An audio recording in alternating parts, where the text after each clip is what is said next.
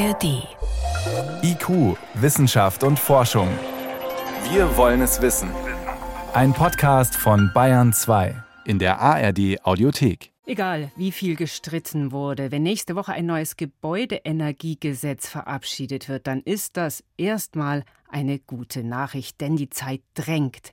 Seit Jahren ist Deutschland hinterher, was das CO2-Sparen beim Heizen angeht. Der sogenannte Gebäudesektor reißt regelmäßig die Einsparziele, die sich Deutschland gesteckt hat. Das neue Gesetz soll den Umbau beschleunigen. Wie sehr? Darüber hat sich die Ampel wochenlang gestritten, haben sich die Parteien bis aufs Messer bekämpft. Diese Woche hat sich die Koalition jetzt auf wesentliche Details geeinigt. Zum Beispiel, ab wann greift die Pflicht beim Austausch kaputter Heizungen auf Gasthermen zu verzichten? Der Kompromiss nicht schon nächstes Jahr, sondern erst, wenn die Kommunen eine flächendeckende Wärmeplanung vorgelegt haben. Das heißt, wenn man weiß, ob vor Ort ein Fernwärmenetz entsteht oder nicht. Allerspätestens 2028. Und da geht die Frage an meinen Kollegen David Globig, wie sinnvoll ist es denn, auf Pläne für Fernwärme zu warten? Ja, das ist ein ganz entscheidender Schritt, denn wenn eine Gemeinde oder eine Stadt tatsächlich beschließt, ein Fernwärmenetz aufzubauen oder ein bestehendes Fernwärmenetz auszuweiten, und man dann eben vielleicht in den Bereich dieses Netzes kommt mit seinem Haus, das kann eine wirklich attraktive Möglichkeit der Wärmeversorgung sein und auch günstiger als andere Heizungsoptionen. Okay, wenn ich dann so ein System habe, Wärme wird zentral erzeugt und über Leitungen in die Haushalte geleitet, wo kommt denn die Wärme dann überhaupt her? Also die kann zum Beispiel aus einer Müllverbrennungsanlage kommen oder man nutzt Wärme, die ein Kraftwerk sozusagen als Nebenprodukt liefert, wenn man eben Strom erzeugt und das mit Dampf macht, den man durch Verbrennung erzeugt hat, dann bleibt ein Teil der Energie aus den Brennstoffen als Wärme übrig. Und die kann man natürlich dann für ein Fernwärmenetz einsetzen. Es kommen aber auch Industriebetriebe in Frage, bei denen in der Produktion Wärme entsteht einfach weil bestimmte Prozesse nur bei höheren Temperaturen ablaufen, man also heizen muss. Und diese überschüssige Wärme, die könnte man dann eben auch noch anderweitig nutzen in einem Fernwärmenetz. Und wie sieht es mit erneuerbaren Energiequellen aus, die man gezielt dafür einsetzt? Ja, die sind natürlich das Beste als Basis für ein Fernwärmenetz. Bei uns stammen allerdings, stand von vor einem Jahr, erst ca. 17 Prozent der Fernwärme aus Erneuerbaren. Da ist also noch viel Luft nach oben.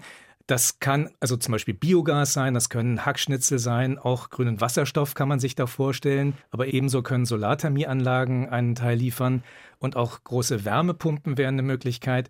Aber eine ganz wichtige Rolle soll in Zukunft die tiefe Geothermie spielen, also heißes Wasser, was man mehrere Kilometer unter der Oberfläche über Bohrungen anzapft. Also, dass die Erneuerbaren da eine große Rolle spielen, das ist noch Zukunftsmusik, aber warum ist Fernwärme bereits jetzt attraktiv?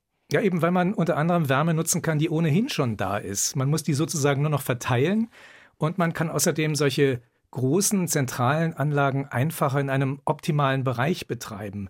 In einem Bereich, in dem sie möglichst wenig Schadstoffe ausstoßen. Und wenn man das bei Hunderten oder sogar Tausenden von einzelnen Heizkesseln versuchen will, die also zu kontrollieren und einzustellen, das ist wesentlich schwieriger. Und man kann Schadstoffe, die in einer großen Anlage dann vielleicht trotzdem noch entstehen, einfacher rausfiltern und ja, da gegebenenfalls sogar das CO2. Und wenn man für die Fernwärme auf erneuerbare Energiequellen setzt, vielleicht auch von fossilen Brennstoffen umsteigt auf diese erneuerbaren, dann stellt man damit natürlich automatisch eine große Zahl von Haushalten gleichzeitig um. Wie viel Prozent der Haushalte könnten denn theoretisch mit Fernwärme versorgt werden? In Deutschland wurden 2021 nur etwa 14 Prozent des Wohnungsbestandes mit Fernwärme beliefert. Aber da gibt es natürlich auch noch riesige Unterschiede zwischen den Städten und den ländlichen Regionen. München zum Beispiel hat in der Stadt und im Umland bereits ein Fernwärmenetz, das rund 900 Kilometer lang ist, also wirklich ein Riesenfernwärmenetz. Und daran sind Hunderttausende Haushalte angeschlossen. Das heißt, in München ist etwa ein Drittel der Bewohnerinnen und Bewohner schon mit Fernwärme versorgt. Und wie sieht es auf dem Land aus? Machen da Fernwärmenetze überhaupt Sinn? Ja, durchaus. Die müssen auch gar nicht so groß sein, wie wir das jetzt in München sehen sondern auch in Dörfern kann das funktionieren. Da gibt es welche, in denen sich zum Beispiel Energiegenossenschaften gründen. Da werden dann ein paar Dutzend oder ein paar hundert Häuser mit Wärme versorgt. Wärme, die dann zum Beispiel aus Biogas oder eben Hackschnitzelanlagen stammt. Das funktioniert auch in einem kleinen Maßstab. Entscheidend ist aber, dass die Bebauung relativ dicht ist, damit man nicht ewig lange Leitungen verlegen muss zwischen den Häusern, um eine sinnvolle Zahl eben von Anschlüssen dann zur Verfügung zu stellen. Denn Leitungen kosten natürlich Geld und es gibt auch gewisse Wärmeverluste über die Länge. Wärmeverluste über die Länge, das kann man sich vorstellen. Gibt es denn da noch Potenzial, einfach technisch da besser zu werden? Also bei der technischen Entwicklung tut sich tatsächlich einiges. Als man mit der Fernwärme mal angefangen hat, das ist vor weit über 100 Jahren gewesen, da hat man heißen Dampf genommen. Solche Netze gibt es auch heute nach wie vor in den Städten, aber mit nicht ganz so heißem Wasser geht das Ganze effizienter. Da sind die Wärmeverluste einfach niedriger, das spart Energie. Deshalb stellt man diese alten Netze auch um. Und um noch mehr Energie zu sparen, gibt es den Ansatz, bei den Wassertemperaturen immer weiter runterzugehen. Moderne Gebäude, die gut isoliert sind, die kann man dann trotzdem noch versorgen.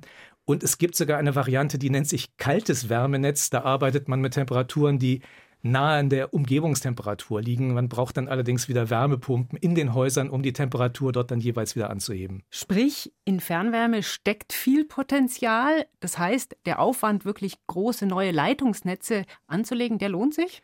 Der lohnt sich, aber das Ganze muss sorgfältig geplant werden, einfach weil es erhebliche Kosten sind und eben der Bauaufwand natürlich auch betrieben werden muss. Man braucht eine zentrale Anlage, die ganzen Rohre müssen verlegt werden. Das braucht natürlich auch seine Zeit und dann gibt es auch für die Gebäude nochmal Umstellungskosten von mehreren tausend Euro jeweils. Das muss man auch alles bei seiner Entscheidung über die Heiztechnik berücksichtigen. Und, und das ist für mich eigentlich der gravierendste Punkt. Man kann nicht einfach den Fernwärmeanbieter wechseln, wenn der einem dann mal zu teuer sein sollte oder man aus anderen Gründen unzufrieden ist.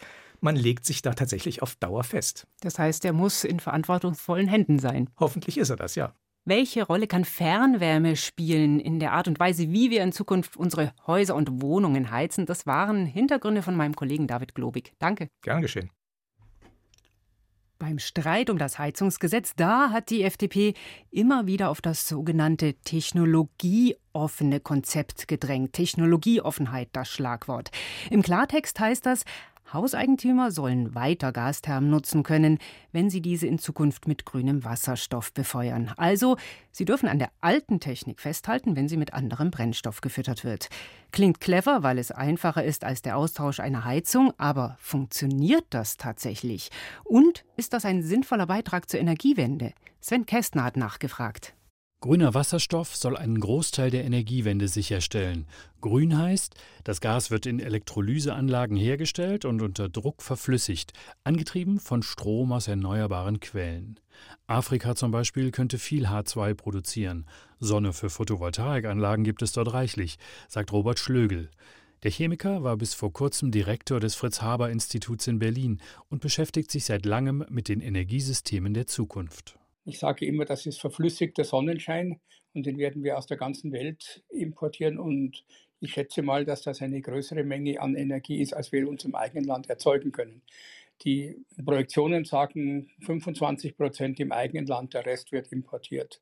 Dieser Wasserstoff soll auch den Industriezweigen ermöglichen, aus fossilen Energiequellen auszusteigen, die für ihre Prozesse große Hitze brauchen.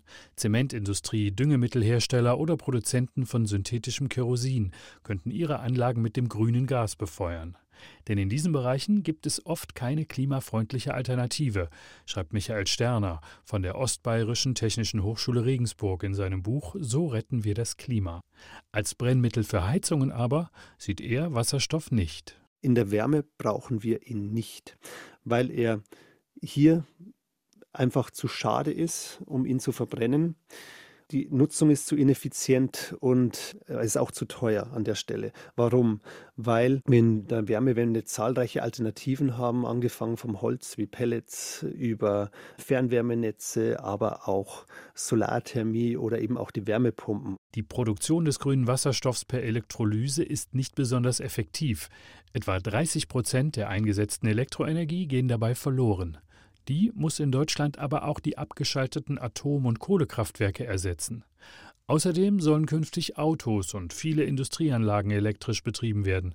Der Strombedarf wird stark steigen. In Biogasanlagen kann Wasserstoff ebenfalls hergestellt werden, allerdings mit sehr hohem Flächenverbrauch im Vergleich zum Strom aus Photovoltaikanlagen, rechnet Michael Sterner vor. Mit einem Hektar Solarstrom kann ich so viel Strom machen wie 40 Hektar Biogas Mais. Und das potenziert sich ja dann nochmal. Also wenn ich jetzt aus Biogas Wasserstoff herstelle und damit heize, das ist ja auch eine Alternative, dann brauche ich 280 Mal mehr Fläche, als wenn ich Solarstrom nutze und den in eine Wärmepumpe stecke. Und das paust sich dann auch auf die Kosten durch. Zwar hat die Bundesregierung bereits mit Ländern wie Kanada oder Abu Dhabi Verträge über die Lieferung von Wasserstoff abgeschlossen, aber noch fehlt hierzulande die passende Infrastruktur. International konkurriert Deutschland um den grünen Brennstoff mit Ländern wie Japan oder Südkorea, die bereits Leitungsnetze dafür aufgebaut haben. Er wird am Anfang knapp sein und damit teuer. Und wenn wir ihn importieren, dann brauchen wir ihn definitiv, um Dinge wie Ammoniak herzustellen oder halt ihn dann als Ammoniak zu nutzen für Düngemittel. Wir brauchen ihn in der Chemie für die ganzen Basisgrundstoffe. Wir brauchen ihn dringendst in der Stahlerzeugung, damit wir grünen Stahl machen können. Da kann er ein Vielfaches an CO2 vermeiden als wie in der Heizung. Technisch könnten die großen Endverbraucher per Leitung mit Wasserstoff beliefert werden. Katrin Goldammer leitet das Rainer Lemoine Institut in Berlin. Die Ingenieurin für Elektrotechnik hält es für möglich, auch bestehende Erdgasleitungen zu nutzen. Es gibt in Deutschland Gasnetze mit unterschiedlichen Gasqualitäten, also mit mehr und mit weniger Energiegehalt und die müsste man auch unterschiedlich aufrüsten. Aber die Idee ist immer, da wo man was aufrüsten kann, muss man nicht nochmal komplett neu Leitungen verlegen, nochmal neu buddeln. Und deswegen ist die Idee, dass man so viel wie möglich nutzt. Goldammers Institut hat für das Land Brandenburg Möglichkeiten zum Bau eines solchen Wasserstoffnetzes erforscht. Damit soll vor allem die Industrie versorgt werden. Zum Heizen von Wohnungen wird das Gas auch aus Goldammers Sicht nur bei Spitzenlasten in Fernwärmekraftwerken gebraucht und eventuell in wenigen Häusern, in denen andere erneuerbare Wärmesysteme, zum Beispiel wegen fehlender Dämmung, nicht funktionieren. Ich stelle mir das so vor, dass von allen Quartieren, die wir haben, nachher ein ganz kleiner Teil nur mit Gasthermen in einzelnen Häusern und Wasserstoff versorgt wird. Und diese Gastherme wird dann mit einem Gas zukünftig beheizt, was eben nicht mehr Erdgas ist, sondern vielleicht einen Wasserstoffanteil hat, der grün ist. Aber das wird kein hoher Anteil sein. So sehen das viele Fachleute. Auch Michael Sterner und Robert Schlögel. Ich sehe den Wasserstoff definitiv nicht in der Wärme, wenn dann maximal in der Kraft-Wärme-Kopplung oder in der Fernwärme als Spitzenlaskessel, aber halt nicht in den Häusern. Ich halte das überhaupt nicht sinnvoll, weil ich einfach nicht glaube, dass Wasserstoff in Form von H2 in einzelne Häuser geleitet werden wird. Das ist kaum technisch vorstellbar. Gasthermen von 10 oder 20 Kilowatt, die in einem Haus hängen, mit Wasserstoff zu beheizen, das ist ein Unfug, würde ich behaupten.